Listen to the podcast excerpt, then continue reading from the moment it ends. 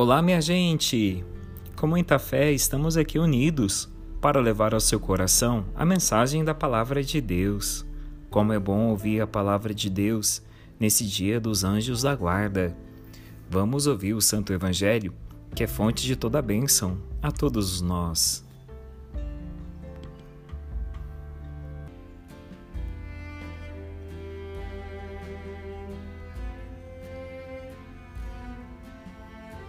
O evangelho desse dia 2 de outubro será de Mateus, capítulo 18, versículo 1 ao 5 até o versículo 10.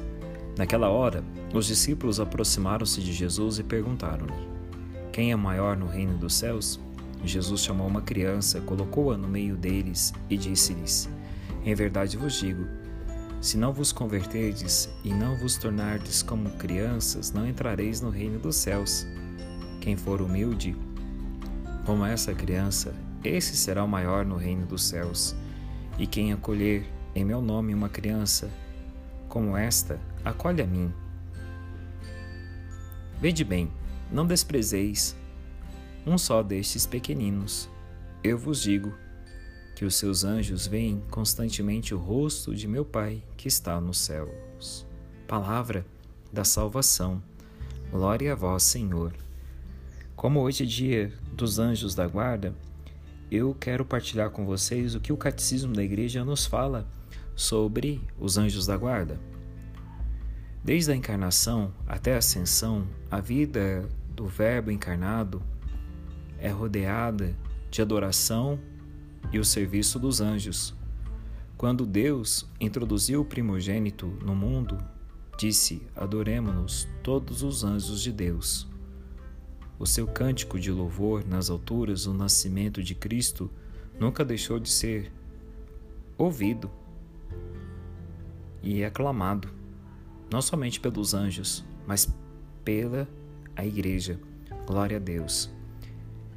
Eles protegem a infância de Jesus, servem-no no deserto e confortam-no na agonia no momento em que por eles poderiam ter sido salvo das mãos dos inimigos, como outrora Israel. São ainda os anjos que evangelizam, anunciam a boa nova da encarnação, da ressurreição de Cristo e estarão presentes a quando da segunda vinda de Cristo, que também anunciam ao serviço do seu juízo. Daqui resultam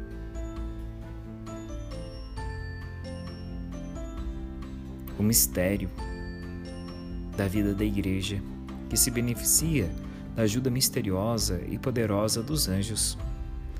Na celebração da liturgia, a Igreja associa-se aos anjos para adorar a Deus três vezes santo. Invoca sua assistência.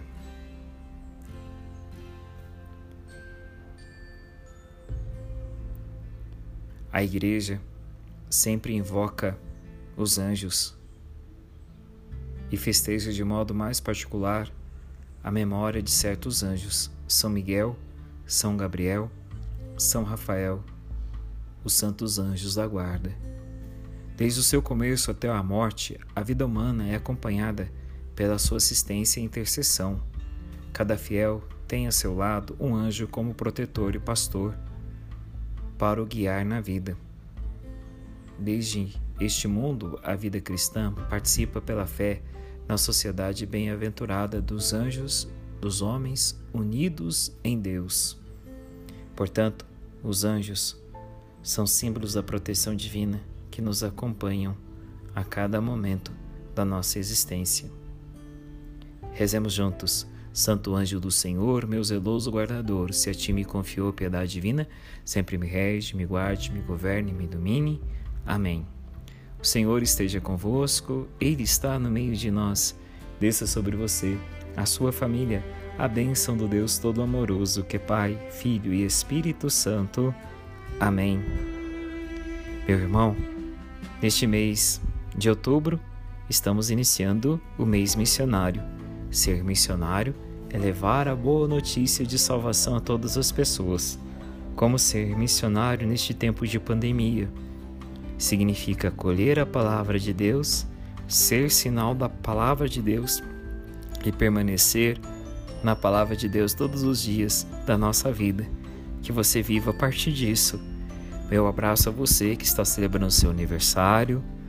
Meu abraço a todas as pessoas que pediram as minhas orações e tenha certeza que o olhar de Deus acompanha você em todos os momentos da sua vida.